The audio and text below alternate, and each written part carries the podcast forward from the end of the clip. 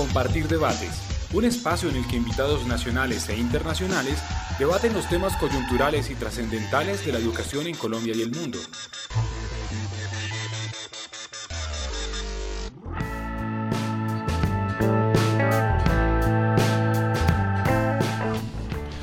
Reciban todos y todas un cordial saludo. Les doy la bienvenida desde el espacio Compartir Debates. Y les habla Rafael Orduz, el gerente de la Fundación Compartir. Eh, recuerden que pueden escuchar este audio desde nuestra página www.compartirpalabramaestra.org y desde nuestras redes sociales. En Facebook también nos encuentran como Palabra Maestra y en Twitter arroba Palabra Maestra. El objetivo de este programa de hoy consiste en debatir acerca de las necesidades del país en materia de educación y por supuesto en un ritual que se repite cada cuatro años inexorablemente, tenemos que analizar las bases del plan de desarrollo que el gobierno ha presentado. Estas bases, las inversiones, las metas planteadas corresponden a lo que el país necesita. Si así es, esos compromisos que aparecen allí son claros, son suficientes.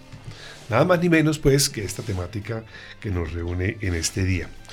Para ofrecer un poco de contexto, el Plan Nacional de Desarrollo mm, comienza por reconocer que a pesar de los avances eh, sociales aún hay factores y restricciones que de no enfrentarse con éxito comprometen la continuidad del cambio social y la posibilidad de lograr un país eh, con mayores índices de equidad y de calidad para la vida de todos. Eh, el punto consiste en cómo acelerar este cambio social con equidad. El título del plan lo conocemos, Pacto por Colombia, Pacto por la Equidad, nos dice que el foco debería estar en cerrar las brechas. ¿Pero en qué? Sin duda ya sabemos que en la calidad de la educación, en la educación para nuestras ruralidades y en los extremos o llamados extremos del sistema educativo, la educación inicial, la media y la superior. Pero por supuesto no podemos olvidar la educación para toda la vida también, para dar sostenibilidad a la construcción de, capacidades.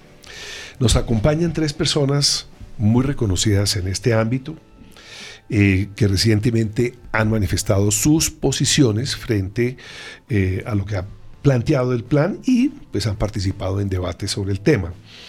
Vanessa Cabrera, bienvenida Vanessa, una asesora eh, en Estrategia de Educación, de Viva la Ciudadanía, miembro de la Mesa Nacional de Educaciones Rurales. Muy buenas. Eh, buenos días, muchas gracias por la invitación. Es un placer estar en este espacio de diálogo y discusión ahorita en torno al plan de desarrollo, al segundo round que se viene en las comisiones del Senado y Cámara. Muchas gracias, Vanessa. Eh, Sandra García Jaramillo, una profesora investigadora asociada de la Escuela de Gobierno de la Universidad de los Andes, eh, además de muy grata recordación para la Fundación porque formó parte del equipo que realizó la obra Tras la Excelencia Docente. Bienvenida, Sandra. Muchas gracias, Rafael, por la invitación y saludos a todos. Muchísimas gracias. Ángel Pérez, una persona muy conocida, eh, columnista asiduo de la revista Dinero en este momento. Yo lo conocí cuando era subsecretario de Educación, eh, cuando el secretario era Abelito, en fin, un gran conocedor eh, de este tema. Eh, miren, una pregunta de contexto. Eh, es demasiado amplia, pero, pero valdría, valdría la pena que cada uno nos diera su visión. ¿Cuáles son las necesidades que tiene el país en materia de educación? Discúlpenme, es demasiado amplia, pero tratemos de enfocar por allí. ¿Qué piensa Vanessa? Bueno, eh, yo me quiero eh, puntualizar el tema de, educación, de educación rural. Creo que el, plan de desarrollo eh, da una entrada en, el, en sus estrategias, que es el, el, cuarto capítulo, Más y Mejor Educación Rural, donde plantea la política pública de educación rural. Creo que de entrada esa es una, una apuesta del gobierno nacional por vincular la educación rural, pero desde, no, desde nuestra perspectiva nosotros consideramos que la política debe ser una política integral cerrada, obviamente que permita cerrar las brechas, pero con unos componentes integradores. Por ejemplo, hablamos del transporte escolar rural, hablamos de la progresividad, hablamos del acceso, hablamos de, la de las trayectorias educativas completas. Entonces yo creo que uno de los desafíos grandes es la implementación de una política pública de educación rural, pero sí que tenga con todos los ingredientes que debe ser para ese componente de cerrar las brechas. Desde ahí se debe partir. Desde la mesa y desde varias organizaciones se ha insistido en, el desarrollo de esa política, pero que no se desconozca el trabajo que ya se ha venido haciendo. Hay unos insumos muy grandes, uno de esos es el Plan Especial de Educación Rural, donde está argumentado unos indicadores y unos insumos importantes para esa política. Entonces, el llamado que nosotros hacemos al gobierno es que no parta desde cero, sino que haya esos insumos integradores para articular la política pública de educación rural. Entonces yo creo que es, es, es, es posicionar la política pública, pero con todos los ingredientes que tiene que tener. No solo el documento base, sino con todo lo que tiene que ver una política pública de educación rural con todas sus estrategias y sus dimensiones. ¿Ha encontrado la mesa audiencia en el Congreso? Bueno, eh, sí. Eh, ahorita estamos en un, en un proceso de como de, incidencia y de presión política y lo estamos haciendo con diferentes frentes a través de la Mesa de Educación Rural y también con Educapaz, Todos por la Educación, Empresarios por la Educación, donde ya radicamos siete proposiciones específicas en el tema de educación rural, eh, de transporte escolar, eh, eh, no importa, no, no se preocupe. Bueno, siete, siete específicas en el tema, entonces logramos vincular algunos pequeños detalles, pero creemos que todavía nos falta mucho, entonces vamos a entrar a otro segundo round, por eso digo, ah, ahorita las comisiones del Congreso. Muchas gracias, Vanessa. Sandra, como la pregunta es demasiado amplia, uno podría mm, acotarla en el contexto de la calidad que ha sido su obsesión en materia de investigación, ¿verdad? Entonces, un poco esquemáticamente, ¿Cuáles son los retos que tiene Colombia? Sí, Rafael, pues justo eh, creo que eh, para, para, poner ese contexto, ha habido avances muy, muy importantes en Colombia en términos de cobertura eh, en educación básica y media. Yo creo que eso hay que celebrarlo. Yo trato también de complementar, ver también el vaso medio lleno y, y, eso es para celebrar. el gran reto que tiene Colombia hacia el futuro es definitivamente el tema de la calidad en dos aspectos fundamentales. Uno, la permanencia. Y la permanencia es parte de la calidad. Nosotros estamos perdiendo, y de hecho en el mismo documento de las bases lo reconoce, de cada 100 estudiantes que entran al sistema educativo, solamente 44 se gradúan de educación media. Eh, estamos perdiendo más de 60 estudiantes en el camino y eso, casi 60 estudiantes en el camino y eso es inaceptable dado el nivel de ingresos del país. Entonces, e, ese es un, un reto enorme. Segundo, aprendizaje.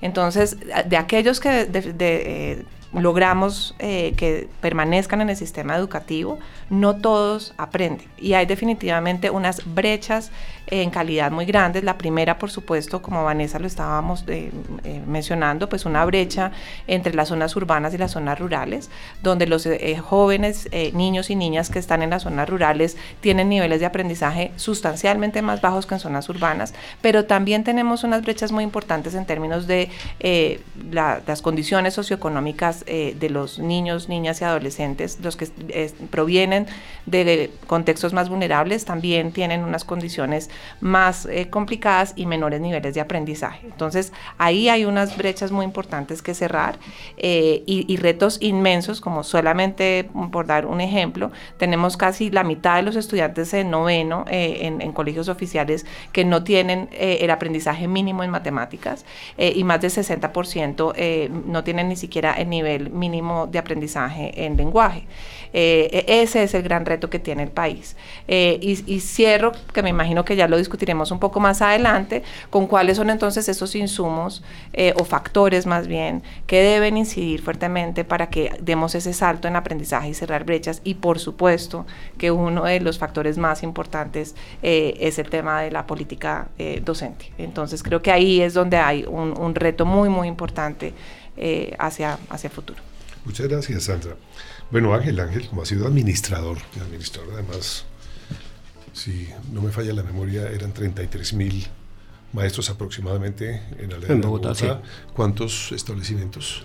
Cerca de 360. Bueno, ¿usted cómo se siente? Yo he leído sus columnas en dinero, he leído sus críticas también a los índices, ¿verdad? Pero ¿cómo, ¿cómo se siente después de leer el plan respecto a los retos que usted considera que son los fundamentales? Rafael, es que yo, yo considero que hoy en educación digamos, las cosas están bastante claras. Eh, eh, yo creo que el gobierno nacional y todos tenemos un buen diagnóstico y, uno mirando pues experiencias internacionales y aún nacionales, uno sabe más o menos, todos estaríamos de acuerdo en las cosas esenciales que hay que hacer en educación. Yo mm, tengo, mm, por lo menos con los datos así lo indican, hay, hay unos líos muy graves en, en cobertura y especialmente voy a referirme al tema de la educación inicial. Lo que está demostrado es que eh, hoy la cobertura neta en transición, según los datos del plan, es del 55%. Y si eso arranca mal, pues todo el proceso va a terminar mal, porque uno cómo, cómo puede imaginarse que termine allá en noveno, décimo, once, cuando arrancamos con coberturas netas del 55.5. Es decir, los niños de 5 años, un, un, poquitico más de la mitad están entrando al grado de transición que es cuando, cuando toca. Pero más grave es que eh, eh, cuando uno mira los niños de, de cuatro años, de, grado jardín, pues los datos que yo tomo los datos de, del DANE 2017, hay 137 mil niños matriculados, de los cuales 12 mil son públicos. Es decir, los niños más pobres de este país no hacen los dos grados de preescolar, que según todos los estudios internacionales, los económicos, todo el mundo dice, ahí empieza la calidad, ahí empieza la permanencia. Y es la mejor inversión que podría hacer un Estado. Pero además hay estudios muy interesantes que muestran que los muchachos que hacen preescolar son exitosos, más o menos, a través del tránsito educativo hasta la educación superior, es decir, de ser tal menos, y son más legalistas, son menos delincuentes. Eh, y, y, eso lo sabemos y ustedes miran bueno, no, no, pero la meta del plan, voy a decirlo de una vez, no propone la creación de un solo nuevo cupo en, en esas dos áreas de preescolar. El plan dice, vamos a pasar a atender 2 millones y cuando uno mira la cifra, entonces es 1.200.000 que atiende ICBF ahora y cerca de 550.000 niños que están en transición y les dicen, bueno, vamos a hacerle atención integral a los que están en transición. Eso me parece maravilloso. Y, y propone creación de 300.000, pero en el ICBF. Y ahí hay un problema y es, mire Rafael, los colegios privados de este país de buena calidad arrancan con los dos grados de preescolar, con un solo equipo de profesores, con un solo currículo y con una sola intencionalidad educativa desde el preescolar hasta el grado 11. Y, y obtienen mejores resultados, eso lo sabemos. Segundo problema gravísimo es la deserción. Es muy duro conocer que tenemos todavía deserción de tres, de tres puntos de 8 millones significa que están retirando 240 mil niños y jóvenes al año. Pero gravísimo es que cerca de 180 mil están entre grado sexto y 11. Y fundamentalmente son muchachos del área rural y de los colegios más pobres. Y todos sabemos que esos muchachos son los que van a presionar tasas de desempleo, ilegalidad, en las áreas rurales cultivos de drogas y demás. Y, y, y, ahí hay un problema crítico y es que eh, cuando uno mira las cifras del, área rural, por ejemplo, ese dato aterrador que el 67% de las sedes rurales no tienen, no tienen agua, que menos del 50% de las sedes tienen conexión a Internet, o sea, mucho menos. Sí, por eso estoy diciendo menos del 50, estoy siendo benigno. Pero, pero lo que quisiera que pensaran es, eh, ¿qué significa eso para los jóvenes que tienen hoy 15, 16 años, 14 años, que van a un colegio que no tiene internet hoy para plantearles un, un posible tema de felicidad y de bienestar y que los muchachos quieran ir a la institución escolar, solamente para, para plantear un tema. Y, y, y el, el, los otros datos aterradores, pero hay que Mire, estamos, estamos en tasas del 52% de cobertura en educación superior. Pero lo, eh, eh, los muchachos que terminan en, en, el área rural, por cada 100 solamente 20 van a la educación, van a la educación superior. Es decir, en esa área rural los muchachos están en un mundo sin esperanza.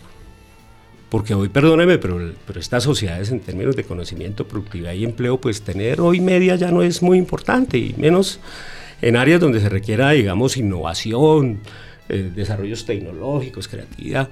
Y entonces, entonces eh, Rafael, eh, temas de cobertura y de permanencia muy graves. Y temas de calidad solamente voy a plantear uno o dos, pero varios de nuestros estudiantes en los resultados de PISA los mejores de nuestro país no alcanzan a ser los peores de otros países. Usted lo plantea en su último artículo en Dinero. Pero eso es gravísimo. O sea, cuando uno coge y mira, por ejemplo, los resultados de matemáticas de los muchachos colombianos, los mejores andan por ahí cercanos a 450 puntos. Y los peores de otros países arrancan más arriba de 500. Entre 500 y 700, de 0 a 700 de la medición de, de PISA.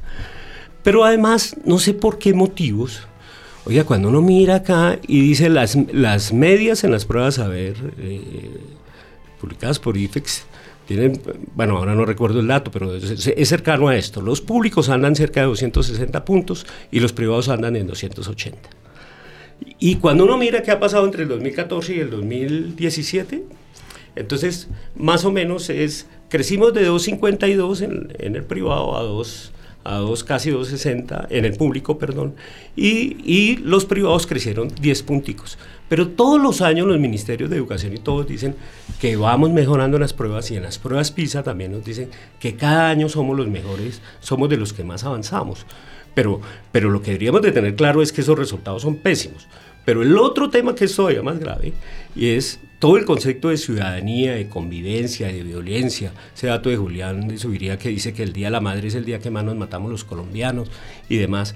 Entonces yo, yo, yo cuando veo la institución escolar estoy planteando, ahí hay dos temas gravísimos de calidad, y es cómo el tema de ciudadanía y de, y de, de digamos, de convivencia, de legalidad, hace parte de las mediciones de calidad de la educación, digamos, en esas dos grandes variables. Sí, recuerdo que ayer exactamente hace ocho días quedé espeluznado porque no pretendía ver el video, pero algún noticiero lo sacó. Un chico de 14 años desenfunda un revólver contratado por una mesa de esas de ajustes de cuentas y del primer tiro mata a un señor y entiendo que dispara cuatro veces más, mata a otro, hiere a otro. Y lo más impresionante es que tenía 10 homicidios a cuestas, por fuera del sistema educativo o desertado, por decirlo así, y que nos dicen que en estos tres meses, menos de tres meses a ese momento, 600 muchachos habían sido capturados eh, para formar parte del famoso SRPA, ¿no? del Sistema de Responsabilidad Penal Acusatoria, y un porcentaje que nos dijeron asociado a homicidios. No, lo que me impresiona es el tema de cultura de la sociedad, que fuera del escándalo de la noticia no están reflexionando sobre esto que están diciendo ustedes, sobre esta gente que no tiene, que no tiene la cabida. Eh, para cambiar un poquito el orden, Sandra, tú mencionaste la expresión de los insumos. Creo que todos hemos hablado de este tema de la calidad. ¿Por qué no hablamos un poco de los insumos para la calidad? Bien. Acá me está mirando Ángel y yo sé que la palabra insumos no cae muy bien a veces en ciertos sectores porque lo aclaro, no soy economista, trabajo mucho con economistas eh, y, con personas de diferentes disciplinas, eh, pero podemos hablar también de factores, digamos, que eh, inciden en la calidad. Eh, hay varios estudios eh, pues a nivel internacional, pero también en Colombia, eh, que pues muestran diferentes insumos importantes para el aprendizaje. Por supuesto, una infraestructura adecuada, sin agua potable y sin un baño, pues es muy difícil tener unas condiciones dignas para el aprendizaje. se, se, requiere entonces pues una infraestructura básica, materiales educativos, por supuesto, para que el currículo pueda desplegarse. se necesita obviamente unas horas, es decir, una jornada mínima. Eh, se necesita que los niños eh, o los estudiantes eh, tengan una alimentación adecuada, pero se ha mostrado que de todos esos factores que inciden en el aprendizaje, el más importante a nivel del colegio es el docente. Sin un buen docente es imposible que haya aprendizaje y eso suena un poquito a eh, muy obvio, eh, pero pues, mm, pues se ha mostrado ya que eh, si un, grupo de estudiantes le es asignado un docente altamente efectivo, e, esos efectos se van a ver en el mediano y en el largo plazo. por lo tanto, digamos que es uno de los insumos más importantes.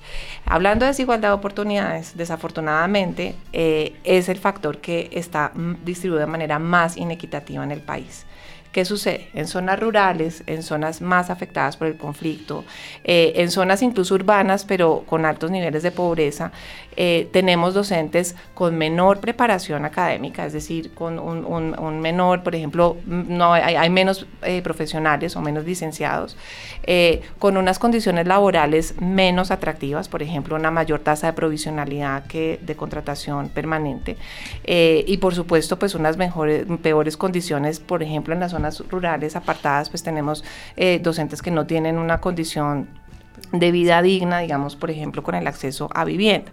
Eh, entonces, claramente es, es, un insumo que al estar eh, distribuido de manera inequitativa, eh, pues hace que se replique esta inequidad en el, en el aprendizaje. pues yo empezaría por ese como un punto de partida. Bueno, yo recuerdo, tras la excelencia docente, y obviamente la formación de los formadores es fundamental y uno de los elementos que ustedes los investigadores mencionaban se refería a la gran heterogeneidad en calidad de parte de las universidades. ¿Sigue vigente ese tema? Sigue vigente ese tema. Hubo unos avances muy importantes eh, en el gobierno anterior en tratar de, si bien no homogeneizar, porque pues hay un tema de, autonomía universitaria, sí de establecer unos estándares mínimos para eh, los formadores de formadores, es decir, los programas de licenciatura, y que dentro de esa heterogeneidad pues se, respete esa autonomía, pero que haya unos mínimos de calidad. Y pongo un ejemplo muy importante, y es, se ha demostrado que los programas de formación de docentes requieren una práctica en el aula.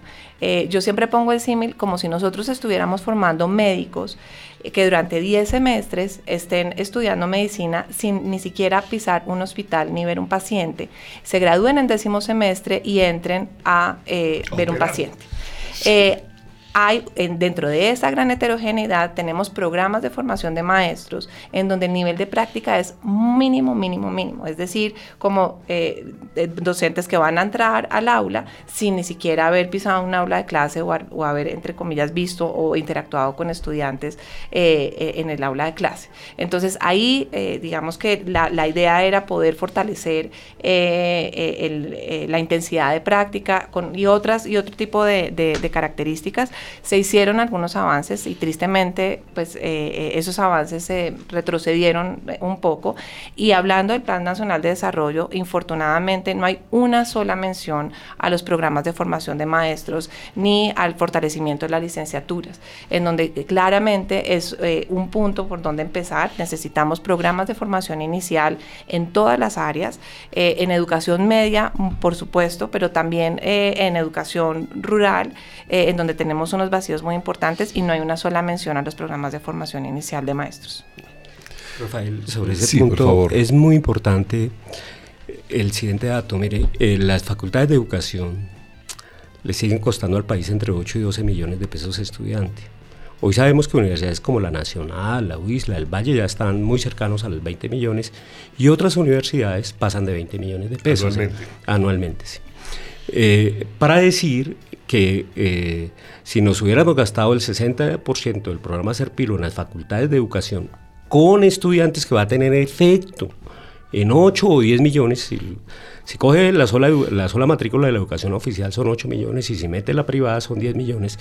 O sea, trabajar en esas facultades de educación es muy importante pensando en términos de calidad de la educación.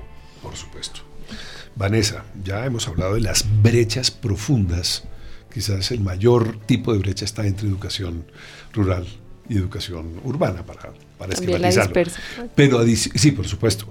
Pero adicionalmente está el tema de que pasamos por un conflicto de cinco décadas. ¿Cómo toman ustedes las pocas o nulas referencias al tema de reconciliación, al tema de construcción de paz en el plan de desarrollo?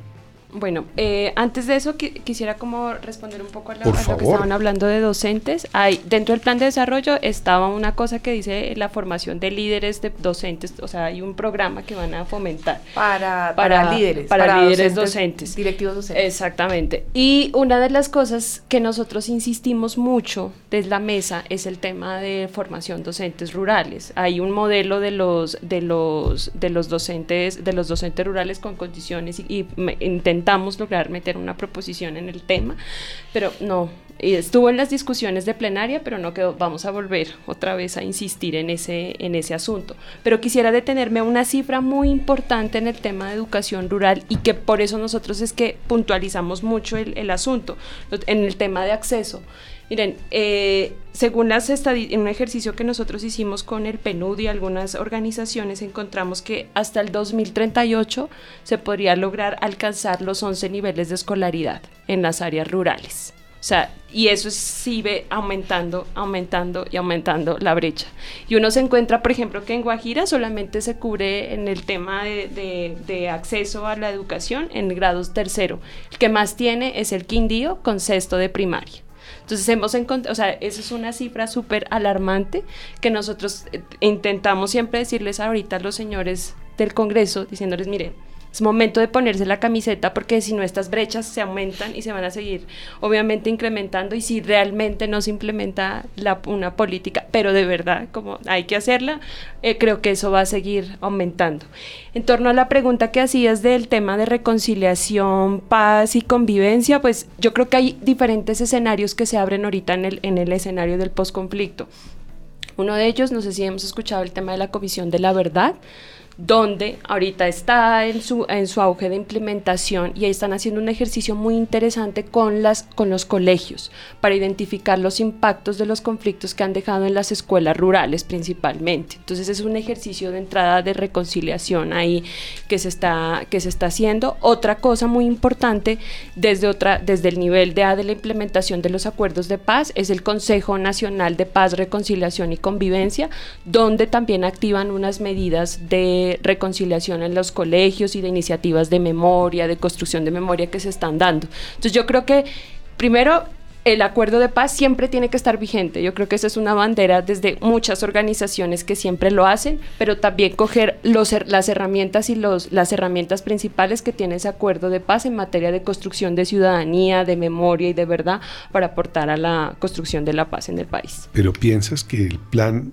le hace justicia no, No, no, no, no. no eso yo estoy hablando de, de, las iniciativas que están por fuera del acuerdo, o sea, lo que están por fuera del plan de desarrollo. En el, en el plan de desarrollo se menciona mucho el tema de educación socioemocional, el tema de formación ciudadana y está el tema de los profesores docentes que está en eso, pero especializado el tema así de, de reconciliación y paz, no está claro eso para la educación. Es una falencia, me parece, es que no estamos en cualquier momento, estamos en un momento muy distinto al de hace 4, 8, 12, 16 años, y es que estamos intentando salir de un lío que nos tomó 50 años, 220 mil muertos, millones de, eh, de desplazados, decenas de miles de desaparecidos, ¿verdad? Entonces es compleja esa falencia. Eh, ¿Quería decir algo? Sí, quería complementar un poco con el tema de, de, posconflicto. Eh, el, el, el, reto es también cómo llevar eh, docentes cualificados a, a, a, estas zonas y que permanezcan en las zonas. Algo que no aparece en el plan, pero que tengo entendido está sucediendo también para poner el lado positivo y de, y de, y de esperanza, eh, es en el, va a haber un nuevo concurso docente para las zonas, los, los PEDETs con unas condiciones eh, un poco diferentes. Eh, y algo para resaltar que me parece muy importante es que se le va a dar un peso al arraigo eh, de, de, las personas, porque pues son zonas en donde la, la vivir en estas zonas es, es difícil y permanecer en estas zonas para poder construir comunidad, volver a, a, pues, a, contribuir al tejido social es, es un reto. Entonces eso lo veo como positivo, como digamos negativo o punto de mejoramiento importante es que en los términos del concurso se están haciendo cambios que pueden tener unos efectos a largo plazo en términos de las brechas. Y es que se le está, se, mantiene un examen de ingreso eh, en donde hay eh, eh, una prueba de lenguaje, pero el componente matemático se elimina.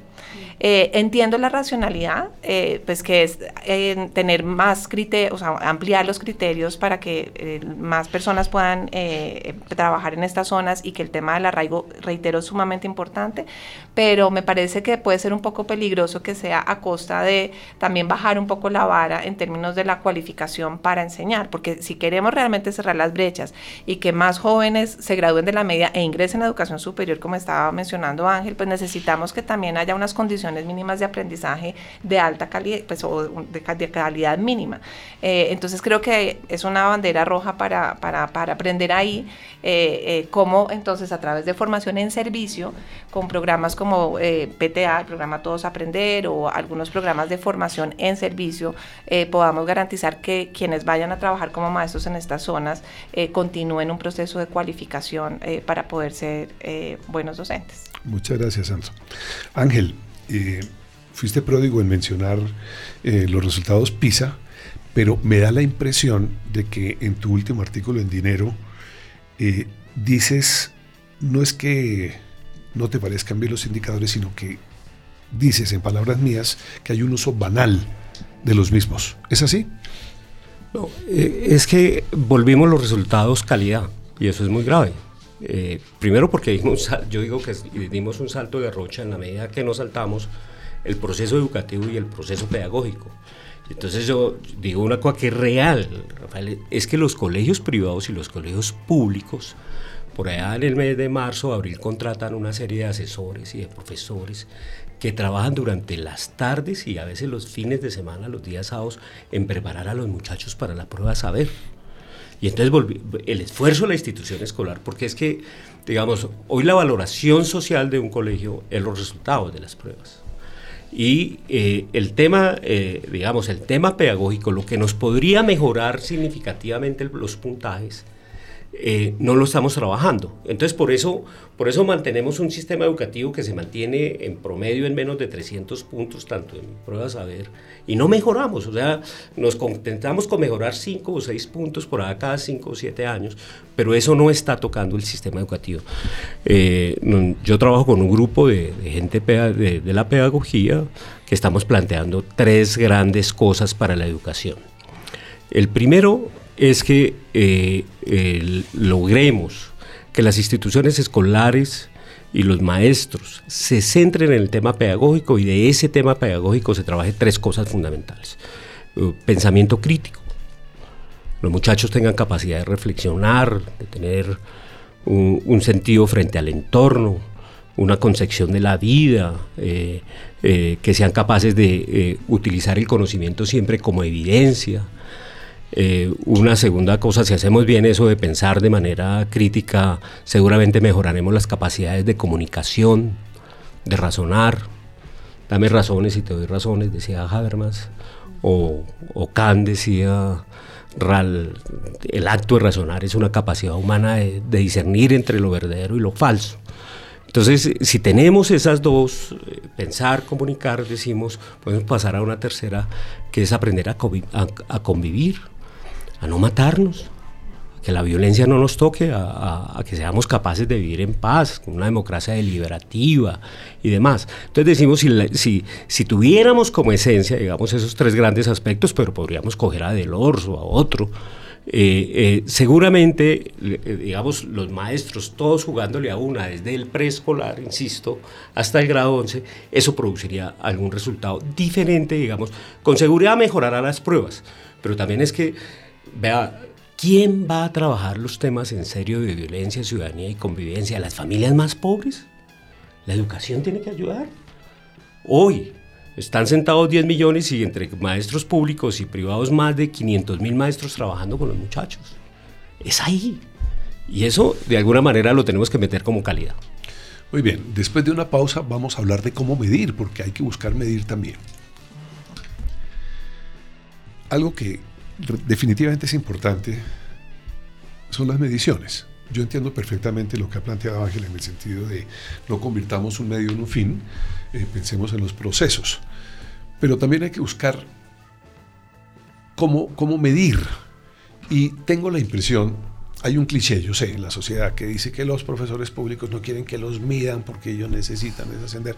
En fin, pero subiría es muy duro en el último artículo en semana. Y dice, eso del videito aquel se está convirtiendo en una vagabundería que no está beneficiando en absoluto la calidad de la educación. Entonces, claro, son opiniones que se expresan, pero mi pregunta es, para todos, ¿no hay miedo a que nos midan? ¿No debemos arriesgarnos realmente a que con métricas eh, nacionales, internacionales, podamos realmente entendiendo lo de los procesos, ni más faltaba como no estar de acuerdo con el pensamiento crítico, con el trabajo colaborativo, con aprender a convivir en la diferencia, pero que nos podamos medir porque es un mundo que está avanzando a unos pasos eh, exponenciales, ¿verdad? En donde no podemos tampoco enconcharnos. Entonces mi pregunta es, ¿qué hacemos con el tema de las mediciones y cómo convertirlas en, en algo que nos ayude a mejorar procesos? Pues bueno, entonces yo creo que hay dos temas en medición. Uno es eh, la medición del aprendizaje y la otra es la medición del desempeño de los profesores. Entonces, en cuanto a la medición del aprendizaje que estaba hablando Ángel, concuerdo completamente con que debemos ir más allá de eh, medir eh, el aprendizaje en competencias cognitivas como lenguaje y matemáticas para poder medir otras competencias fundamentales para la vida, como el pensamiento crítico y la comunicación. Concuerdo plenamente. Sin embargo, eh, no a costa de dejar de medir las competencias cognitivas. Eh, y, reitero que en una sociedad en donde tenemos un alto porcentaje de estudiantes que no tienen competencias básicas de lenguaje, es decir, estudiantes que leen un párrafo y no entienden el párrafo que están leyendo en noveno grado, pues es una sociedad en donde si no se entiende lo que se lee, pues tampoco se puede analizar, ni criticar, ni, ni, ni, construir nuevas ideas. Entonces, eh, yo sí abogo porque se siga midiendo también pues lenguaje matemáticas, eh, pensamiento científico, eh, que se hace hoy en día y que se hace no solamente en grado 11, sino que se ha avanzado, incluso se está haciendo desde tercer grado, ¿no? Están las pruebas a ver de tercero, quinto, noveno eh, y once.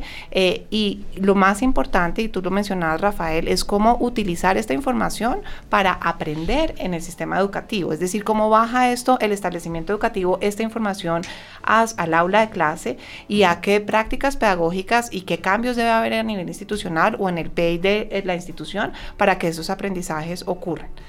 En cuanto a la evaluación docente, eh, eh, en el, justamente en el estudio tras la excelencia, eh, una, digamos, de los hallazgos que nosotros quisimos resaltar es que en ese momento la evaluación era una evaluación de lápiz y papel, es decir, una prueba de, selección múltiple.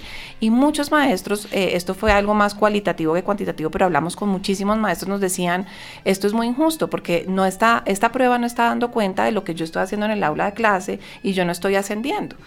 Eh, revisamos diferentes sistemas de evaluación en diferentes países y justamente una de las brechas era que eh, no en Colombia solamente teníamos esta prueba y que las, los sistemas de digamos eh, más avanzados digamos a nivel educativo tenían una evaluación multi digamos, multifuente, si se quiere. Es decir, no solamente se miraba la práctica pedagógica del maestro, sino también había una evaluación del rector, de los estudiantes, una autoevaluación del maestro, etcétera, etcétera. Y multidimensional, es decir, se veían diferentes dimensiones en el desempeño del maestro. Y más importante aún, se le entregaba retroalimentación al maestro sobre su práctica pedagógica para que pudiera mejorar su desempeño. Eh, yo creo que Colombia ha avanzado hacia algo positivo con el sistema actual, que tiene todavía muchísimo por mejorar. La racionalidad del video es precisamente entrar al aula de clase y poder valorar el trabajo que hace el maestro en el aula de clase. Por supuesto que un solo video puede ser insuficiente, por supuesto que eh, podría haber mejores maneras de hacerlo, pero es, en mi opinión, un avance frente a una prueba de lápiz y papel. Entonces ahí no estoy tan, eh, o sea, concuerdo mucho con la última columna de Julián de Subiría y de hecho lo, comentamos recientemente, pero tal vez en el tema de la evaluación, eh, creo que sería un poco injusto decir que estos videos eh, se están, eh, se les está, como dijiste, se está haciendo una fiesta con ellos. el ICFES ha tomado un, un papel muy serio de contratar docentes con mucha experiencia para cualificar estos videos. Hay dos observadores que ven estos videos con unas rúbricas muy em, estandarizadas y si hay discrepancias entre los evaluadores vuelven a ver el video.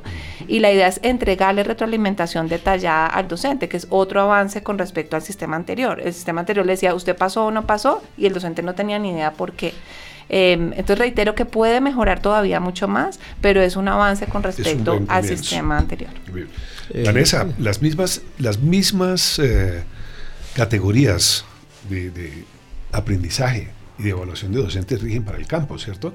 Ni más faltaba. Pero como hay una gran brecha, ¿Qué haríamos entonces nosotros para medir, para evaluar? Pues es que yo creo que esa pregunta es, es de lado y me parece que es de lado y lado, ¿no? Porque si uno lo ve, también hay que pensarse en, en, en el en, en, la institucionalidad de cómo, cómo establece sus indicadores de medición. Eh, en las, pues me refiero al plano educativo. Por ejemplo, siempre hemos encontrado los modelos flexibles. Entonces está como es los modelos flexibles en los territorios, cómo arrancan, pero también cómo, cómo establecen los criterios para, para medir esos, ese, los modelos flexibles, cómo establecen esos criterios para medir el tema docentes. Entonces yo creo que, que la pregunta cuando tú la hacías me parece que es de lado y lado, de parte de la institucional, el gobierno, de cómo establece esos estándares para medición, pero también de cómo las instituciones educativas crean un, pues, las herramientas precisamente para poder eh, escalar hacia unos modelos, estoy hablando específicamente en el tema de modelos flexibles, porque uno se encuentra en la ruralidad que es dispersa, que todo va con el arraigo, que todo va dependiendo de las condiciones que están en los territorios, pero uno se encuentra realidades muy diferentes en términos de, de cómo uno puede colocar en una bolsa la medición, por ejemplo, en términos de infraestructura escolar, en términos de modelos flexibles, en términos de acceso. Entonces yo creo que eso, eso también depende un poco de la, de las, del equipamiento que y la institucionalidad para marcar los indicadores y cómo eso se vuelve un tema de goce efectivo de derechos. Yo sé que es un, es, es un tema complejo, pero yo siempre me he preguntado eso y de hecho desde la mesa siempre es una de las discusiones desde donde parten y ellos siempre dicen, ¿por qué nos vienen a medir acá? ¿Por qué vienen desde Bogotá a, a crearnos las herramientas y los indicadores y somos nosotros los que estamos en el territorio que podemos generar esas, esos indicadores para eso? Entonces yo creo que eso debería ser un trabajo conjunto para decir cómo hacerlo, con quién hacerlo y desde dónde hacerlo. Muchas gracias, Vanessa. Ángel, tú querías intervenir al respecto. Es que eh, yo creo que estamos de acuerdo con todos acá de que eh, la primera gran evaluación de los docentes es formarlos bien. si los formamos bien, eh, nos resolveríamos una serie de problemas gravísimos. Segundo, la evaluación debe servir para mejorar el sistema educativo. Si no tenemos capacidad de respuesta frente a los docentes que no les va bien en, cualquier tipo de evaluación, esa política no sirve. Tercero, hay que concertar con los docentes los, temas de evaluación. Eh, y ese es un problema muy complejo en la medida en que eh, de alguna manera hemos intentado tener la evaluación siempre o como castigo o como posibilidad de ascenso. Y, yo he dicho, hay que primero avanzar para crear una cultura, para que los maestros y en general la sociedad colombiana entienda que la evaluación lo que sirve es para mejorar, para, tener una información que le permita, tomar las segundas decisiones de política educativa en mejores condiciones. Y por último, mire, yo sí soy amigo de las pruebas a ver y de las pruebas PISA, me parece bien que el país participe mi llamado de atención es que eh, ustedes cogen las metas de los últimos tres o cuatro planes de este país y todos están centrados en que vamos a tener tales resultados, vamos a subir dos punticos, porque miren y verá que son dos punticos. Entonces yo digo, oye, ¿y cuándo va a haber metas para el tema pedagógico, para el tema curricular, para el tema de las didácticas, para el tema de formación de docentes, para el tema de las normales? que es efectivamente donde el sistema va a mejorar de manera estructural. Lo otro no nos lleva a mejoras. ¿Por qué no hablamos un poco de las metas? Subiría habló muchísimo de la ausencia al tema curricular. ¿Por qué no hablamos de ese tema? ¿Qué es lo que le falta al plan? ¿Qué deberíamos haber hecho? Sí, justo sobre las metas y el plan, eh, eh, en el, eh, al, analizar las metas del eje de educación, hay 16 metas y de esas 16 metas solo 3 están relacionadas con aprendizaje.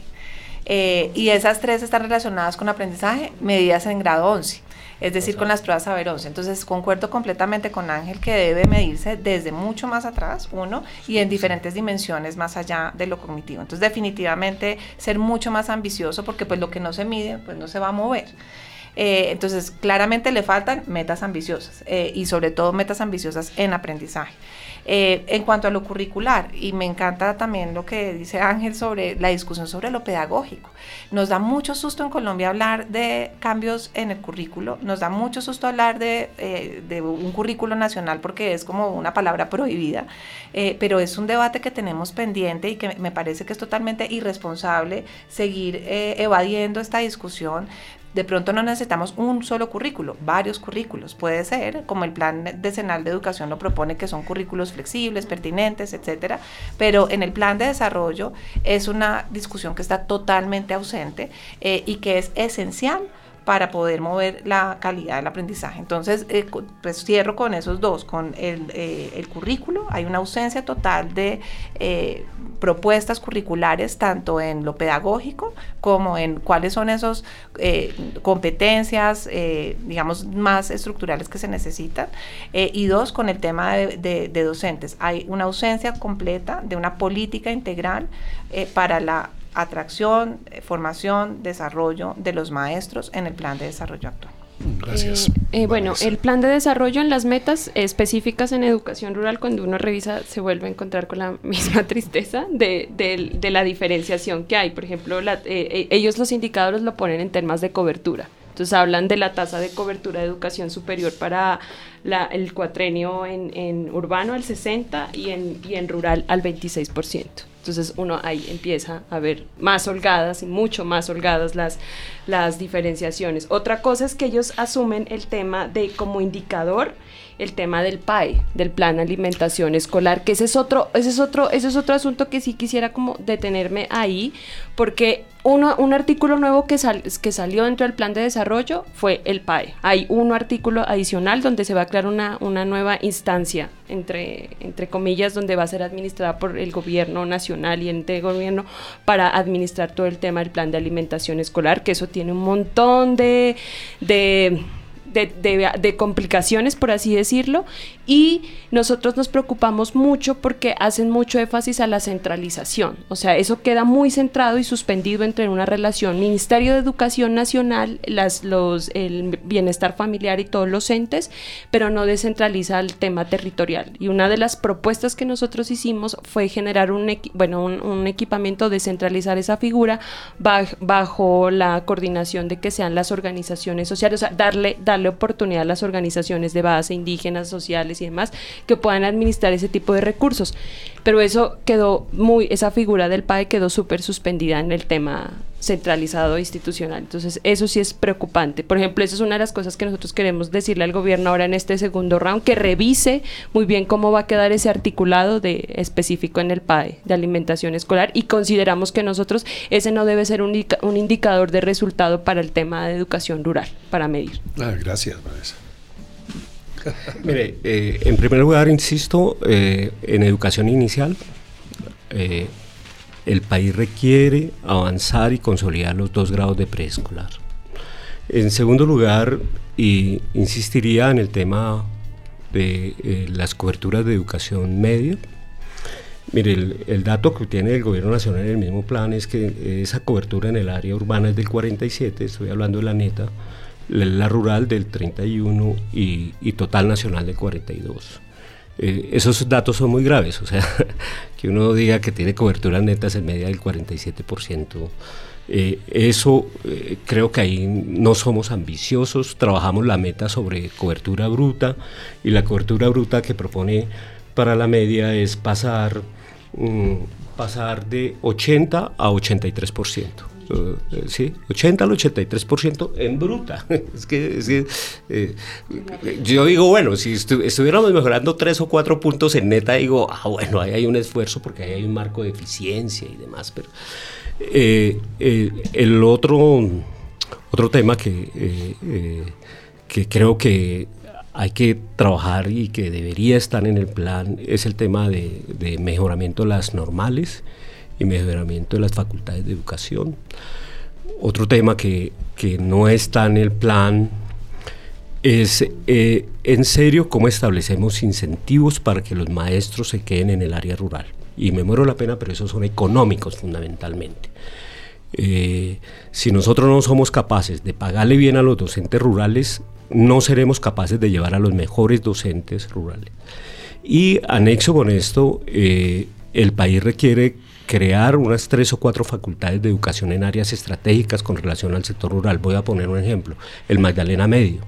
Todos esos docentes del sur de Bolívar son provisionales y, son provisionales en el sentido de que eh, no puede haber arraigo, pero es que no hay dónde formarlos. Entonces los vamos a formar siempre o en Cartagena o en Medellín o en Bogotá y después, y después no se van a ir para allá. Entonces hay que repensar ese tema de unas dos o tres facultades. Lo mismo en la costa pacífica.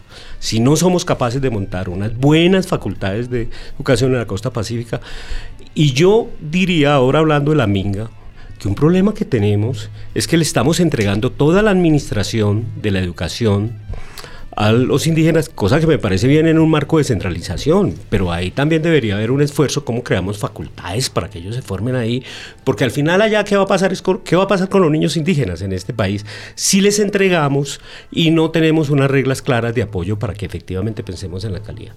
Y un último punto, mire, esa media no hay que vincularla con el SENA. Yo creo que ahí hay un lío terrible. Eh, yo estoy de acuerdo que haya medias especializadas.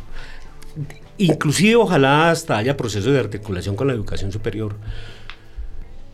El SENA tiene el siguiente problema. La, eh, más del 70% de los instructores del SENA son contratistas, que contrastan a tres, cuatro meses, seis meses, algunos un año, pero digamos gran parte de esos, de esos programas no hay continuidad. Entonces, entonces nosotros teníamos el lío de que eh, eh, articulábamos en Bogotá con un SENA y había un profesor extraordinario, llevaba cuatro meses con los muchachos entregados, los muchachos motivados, y se lo cambiaban. ¿Por qué? Porque ese muy buen contratista del SENA había conseguido otro empleo y se iba. Entonces la continuidad de esos programas y los resultados al final, eh, eh, este país nunca se preocupó por montar un SENA con, una, con un carácter de institución de educación superior, donde existiera eh, también, digamos, le pagáramos al SENA por maestros que publican, porque hacen innovaciones tecnológicas, digamos, unos estímulos de calidad al SENA. Entonces yo, yo digo hay que especializar la media, pero hay que pensar cómo lo hacemos y, pensaría que hay organizaciones que por fuera del CEL hasta lo podrían hacer mejor. Muchas gracias. Estamos a punto de terminar, nos quedan muy pocos minutos y después de escucharlos quería preguntarles a ustedes esto. Tal como están las cosas, en cuatro años, imaginémonos en cuatro años, Colombia habrá avanzado solo en coberturas, exclusivamente en coberturas, o nos imaginamos que también habrá mejorado eh, la calidad, mejores indicadores de equidad. 30 segundos cada uno. Pues como está el plan de desarrollo, yo creería que el gobierno en términos de le interesa la cobertura. Entonces yo creería, eh, siendo un poco realista y más allá de, y bueno, creo que hasta diciembre intentar ver si se puede a través del, del plan sectorial de educación eh, incluir el tema de la política pública de educación rural. Gracias, Vanessa. Sandra. Pues concuerdo en el sentido de si, si, leemos el articulado como tal, ¿sí? Porque las bases del plan, y creo que eso hay que reconocerlo, tiene algunos elementos que podrían incidir en calidad y encerrar algunas brechas. Entonces mi ilusión, Rafael, es que algunas personas que trabajaron en las bases del plan eh, puedan incidir en que eso se vea reflejado eventualmente, si no en el articulado, que ya parece que no, eh, en la implementación del plan. Y mi esperanza es, hubo, hay un artículo nuevo eh, en la nueva ponencia positiva y es que se va a articular el plan de desarrollo con el plan decenal de educación. Esa es una oportunidad de oro con el plan de, de, de, que va a ser 26. Que había una Entonces, crítica sí, tremenda de desarticulación. Es una oportunidad de oro para que eh, estoy, estoy completamente segura y quiero ser optimista que hay capital humano suficientemente talentoso en el sector educativo, en el Ministerio de Educación, en las secretarías de educación, para que le metan la ficha a mejorar niveles de aprendizaje y cerrar brechas. Y creo que muchos de los elementos que hemos discutido acá se pueden hacer eh, y quiero ser optimista en que si eso se hace y se hacen esas reformas, eh, que muchas de ellas dan algunas luces en el plan y definitivamente en el plan decenal de educación, sí se van a poder ver algunos resultados. Mm, gracias, Sandra. Ángel, para rematar. Yo soy como la versión pesimista. eh, eh, la verdad es que creo que le faltó ambición a las metas. Eh, voy a poner ejemplo la de transición. Si sabemos que tenemos coberturas brutas del, 90 del, no, de más, del 91% y que la cobertura neta es del 55%, quiere decir que tenemos los maestros, la infraestructura para pasar a cobertura del 90% neta. Y que eso significa es un gran programa de información, de movilización con las secretarías para los padres de familia. ¿Para qué? Para lograr que todos los niños de 5 años estén matriculados en el grado de transición. O sea, no es un gran problema de plata, es un gran problema de política pública y de interés por la educación. Destaco dos o tres cosas buenas del plan. Me parece que la, ampliación de la jornada única que proponen pasar del 12 al 22% es una buena meta, es difícil y, y esa, esa yo creo que si hacemos la jornada única pensando en mejorar calidad y demás, eso esa sería una, una, buena meta. Me parece una buena meta el tema de, los, de pasar de 5 millones a 500 a, a 7 millones con niños de alimentación escolar y creo que hay una intencionalidad en el plan de cumplir los acuerdos con los muchachos en la educación superior. Eso me parece también una buena meta. Hay que esto, hay que seguramente hacerle ajustes y mirar, sobre todo en el proceso ya de realizaciones, si eso, si eso se puede cumplir. Y termino diciendo esto: si no es, si de verdad el gobierno no es capaz, no es capaz de sentarse a acordar con, con la Federación Colombiana de Educadores y con otras organizaciones del sector cómo mover el sector. Ahí sí, hay ahí sí que habría un gran pacto específico para la educación. Mire, nada se puede hacer en educación si no contamos con el apoyo de los maestros. Bueno, muchísimas gracias a Vanessa Cabrera, a Sandra García, a Ángel Pérez por estas, uh, estos extraordinarios aportes alrededor de la problemática de la educación en Colombia y de los planteamientos del plan de desarrollo. Muchísimas gracias.